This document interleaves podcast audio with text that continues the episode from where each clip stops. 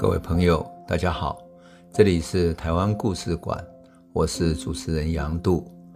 这里有我们的生命故事，这里也有我们成长的记忆，以及我们对历史的温情与敬意。欢迎您收听。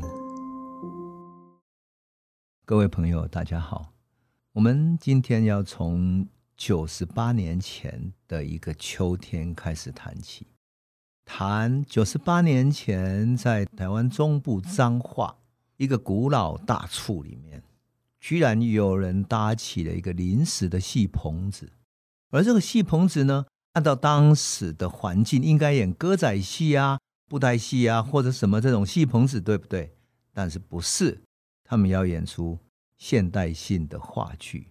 棚子下面坐满了很多好奇的观众，他们是在地的一些农民。还有呢，从台中彰化一起赶过来来参与这个盛会的一些读书人，那是在一九二四年的秋天，在现场除了说那些嗯读书人、知识分子，曾经读了《台湾民报》，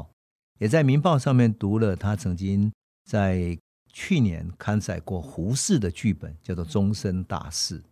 除了他们知道《终身大事》是一个剧本之外，其他的农民大致不是一个，他怎么知道什么叫终身大事，以及终身大事作为一个剧本要演个什么挖沟呢？那当然就更不知道胡适是一个什么人了。而在现场的演员，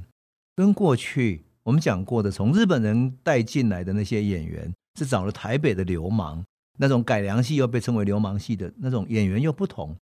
这可是一群去日本留学，或者在。学校里读了汉学的一些读书人，也就是说，都是好人家的孩子，都是知识分子。闽南话讲，那种读册人，哦，做书本的读册人，跟那种到各地流浪演戏的职业演员是完全不同的。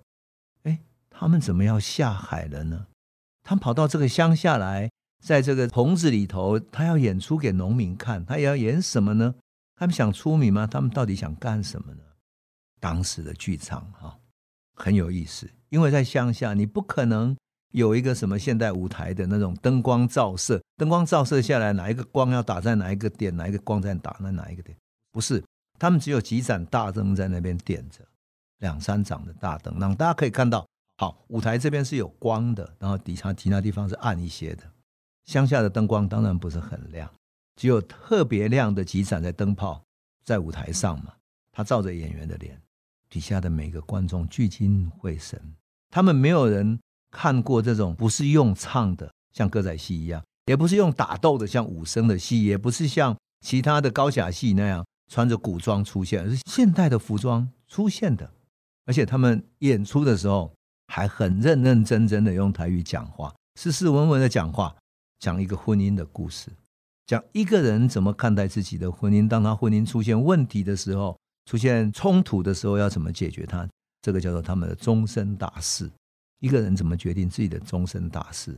这么严肃的戏，但是又这么好玩，这么用现代人用口语、用对白、用对话来演出来演出一出戏的这种戏，在乡下可是从来没有看过的。好，当然在台北或者大都会，人们会叫它叫文明戏啊等等，但是到乡下演出这还是头一次的，这个真的很有趣。我可以想象当时的场景，那时候乡下人要怎么看待一个现代性的话剧？所以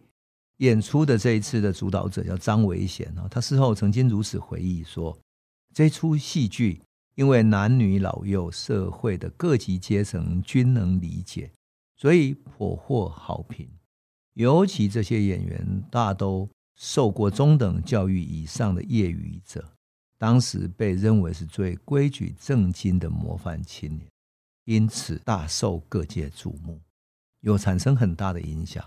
这个就是文化协会试图要做到的，带着知识分子到乡村去演出，进行思想启蒙。而思想启蒙里面还不只是要抗日而已，在抗日之前，第一个思想要启蒙的是打破农村的封建思想，特别是有养女。特别是由父母长辈决定你的婚姻大事，决定你的命运，因为这种等待自己的命运被决定的人，往往就是一种奴性，所以你要先打破他封建下的奴性，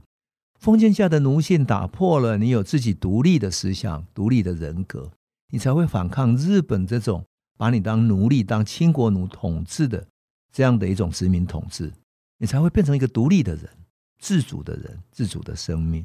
所以，这个就是文化剧的思想启蒙。而这些思想启蒙，这些知识分子可不是轻轻易易的，就是读了书而已。事实上，他们已经跟全世界的这种风潮连接起来了。当时全世界的风潮已经慢慢在转变了。本来一次大战之后，民族自觉的思想是影响一时的。等到一九一七年，俄国革命成功之后，俄国革命时代的两种思潮影响了全世界。第一个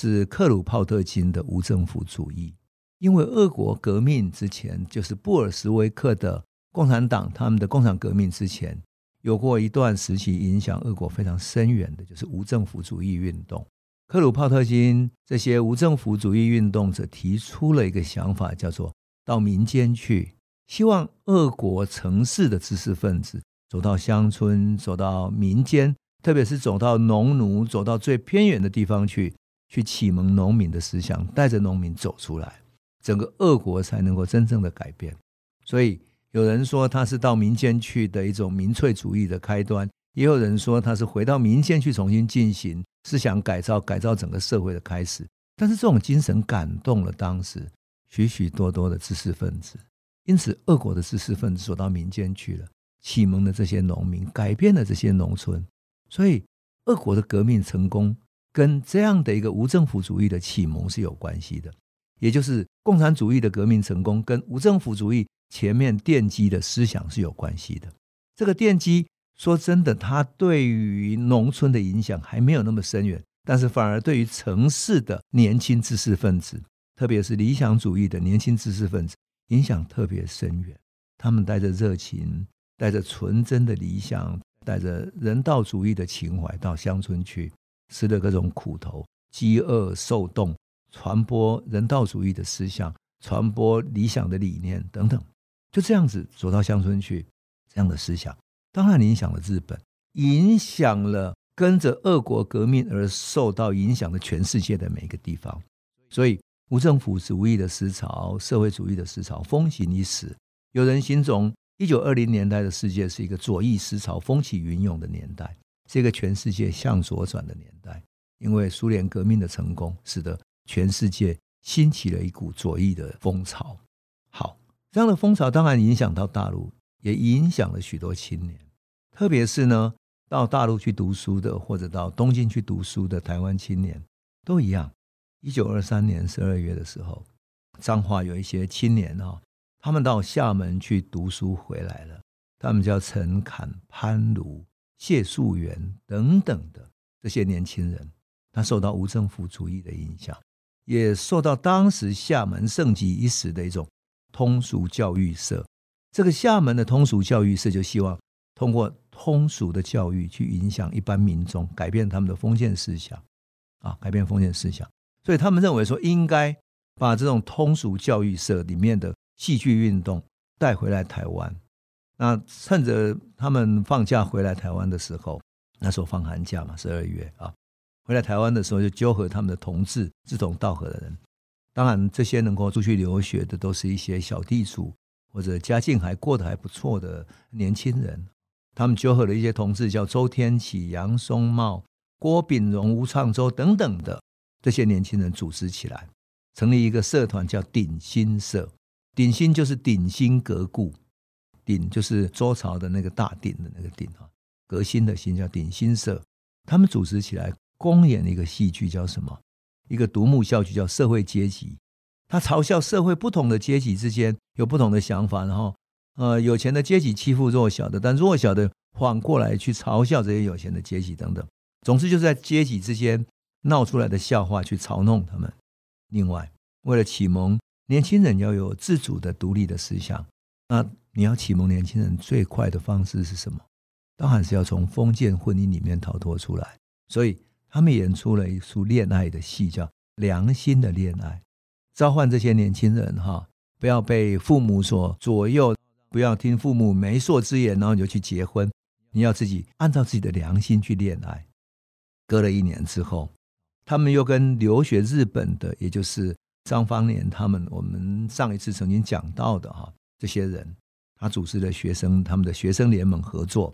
利用暑假的时候，就是一九二四年的时候，来公演公演什么？回家以后，还有改编金色的夜叉里面的这些剧，这样子哈。还有一幕呢，独幕剧改编菊池宽的作品，叫做《复归》，父亲要归来了等等的。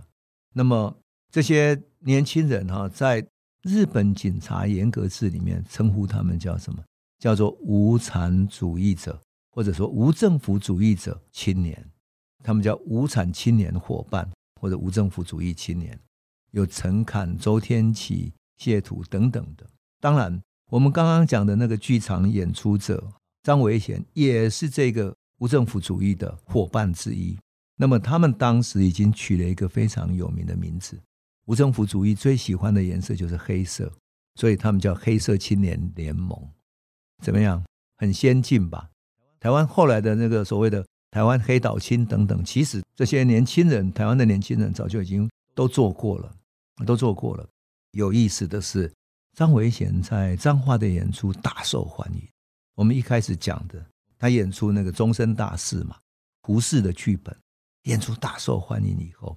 他们信心大增，所以他们就招揽了大稻埕一个很著名的诗人跟汉医叫欧建窗，还有一个很有名的辩士，辩士叫什么？就是那时候是默片的电影时代，对不对？所以我们讲过，电影在放映的时候，你那个电影一边放映，因为没有声音嘛，所以你要有一边有人去解说说，哦，这里面正在讲什么剧情啊？电影里面那个女的正在哭诉等等，就像你看那个嗯。看卓别林的电影那种默片一样，他讲说哦，这个年轻人在做工，后来手夹到了，等等等等，你就是在一边做解说。当然，默片里面有一个艺术是说，他即使没有人解说，你也可以看得懂，就像你看卓别林电影一样。可是解说者可以做什么事？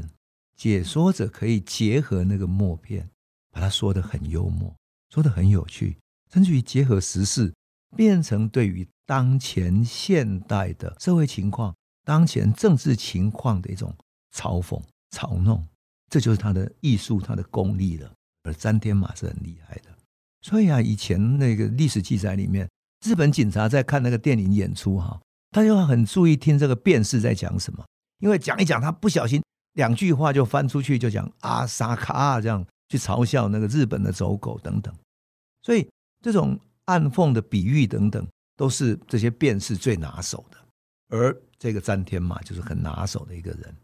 所以张维贤就结合了这个著名的诗人欧建窗，还有很有名的辩士詹天马，乃至于一些文化人结合起来，在台北租用了新舞台戏院。新舞台戏院在哪里呢？在今天的太原路后火车站那边。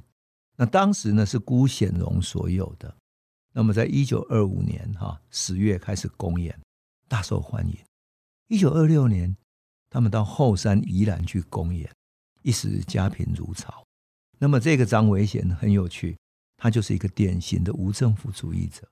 他家里小时候很穷，所以帮他取了一个名字叫什么？张其实，闽南话叫丢乞家了，就是很穷的意思哈，乞家这样。当然后来他改名叫张维贤，那他笔名取了一个笔名叫耐霜，就是很耐霜寒的意思哈。他是一九零五年五月十七号出生的。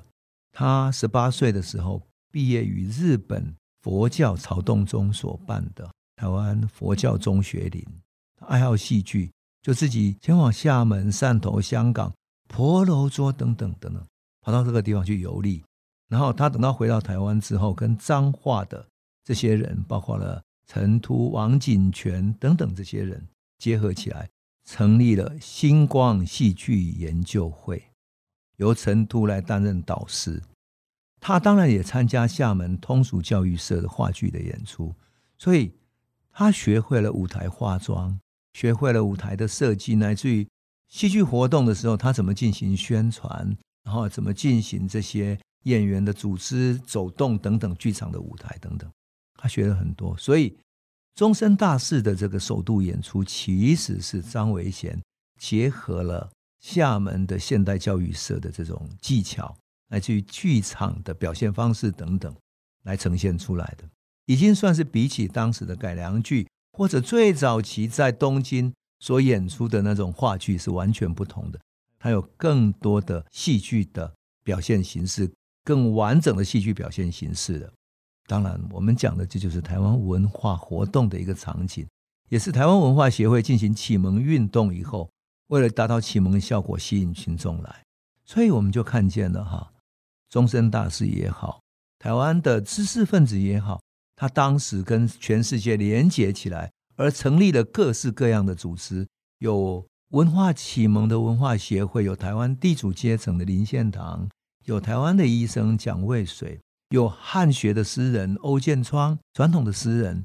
也有。到厦门去留学的，学到教育社，就现代戏剧教育社的鼎新社的这些彰化青年，有无政府主义的张维贤，也有学会了想要从事议会运动的政治知识分子等等的，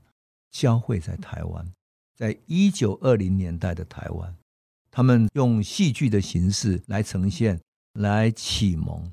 当然他们也办了各式各样的。文化演讲、各种活动等等的。那么，一九二四年的时候，鼎新社在彰化成立以后，也到各地演出。当我们讲过，他们演出《良心的恋爱》啦、社会阶级等等。他们也到台中去演出，到南投草屯等等。后来在南投草屯的青年受到他们的影响，还成立了另外一个剧团，叫延丰青年会。这个延丰青年会也一样是一个无政府主义的思想，由这些青年组成的。所以说，无政府主义对当时的台湾青年真的影响很深远。那么，当然后来无政府主义如同苏联一样，也慢慢走向左翼的社会主义思想去了啊。但是，总之呢，在剧团的演出过程，从张维贤也好，从鼎新社也好，我们看到了一九二零年代的台湾，在世界思潮的影响之下，充满了活泼的活力。从事传统议会运动的，从事文化启蒙运动的，你可以想见，他们去各地读报纸，他们去放映电影，然后有人去解说，他们去演戏，然后在大道城那边点了几个大的灯泡，然后开始演出自由恋爱的故事。这些从各地留学回来的年轻的知识分子，对于乡下人来讲，他们应该是社会很高的阶级啊，怎么跑到我们乡下来为我们演戏呢？你想，他们造成多大的轰动？而台湾的文化启蒙、思想启蒙、反抗运动的启蒙就从那边开始。当然，他们也影响了后来的农民运动。特别要讲的是，在这个故事里面，其实张维贤是一个很特别的人。啊，张维贤有哪些特别的故事呢？那我们等到下一集再来继续诉说了。我们这一集先讲到这里。这里是台湾故事馆 Podcast。我们每周一、周五会固定更新新的台湾故事，请随时关注台湾故事馆粉丝页，按赞并分享。最后，我们工商放松一下：若你对本节目有兴趣，可以购买纸本的《有温度的台湾史》，更方便您阅读。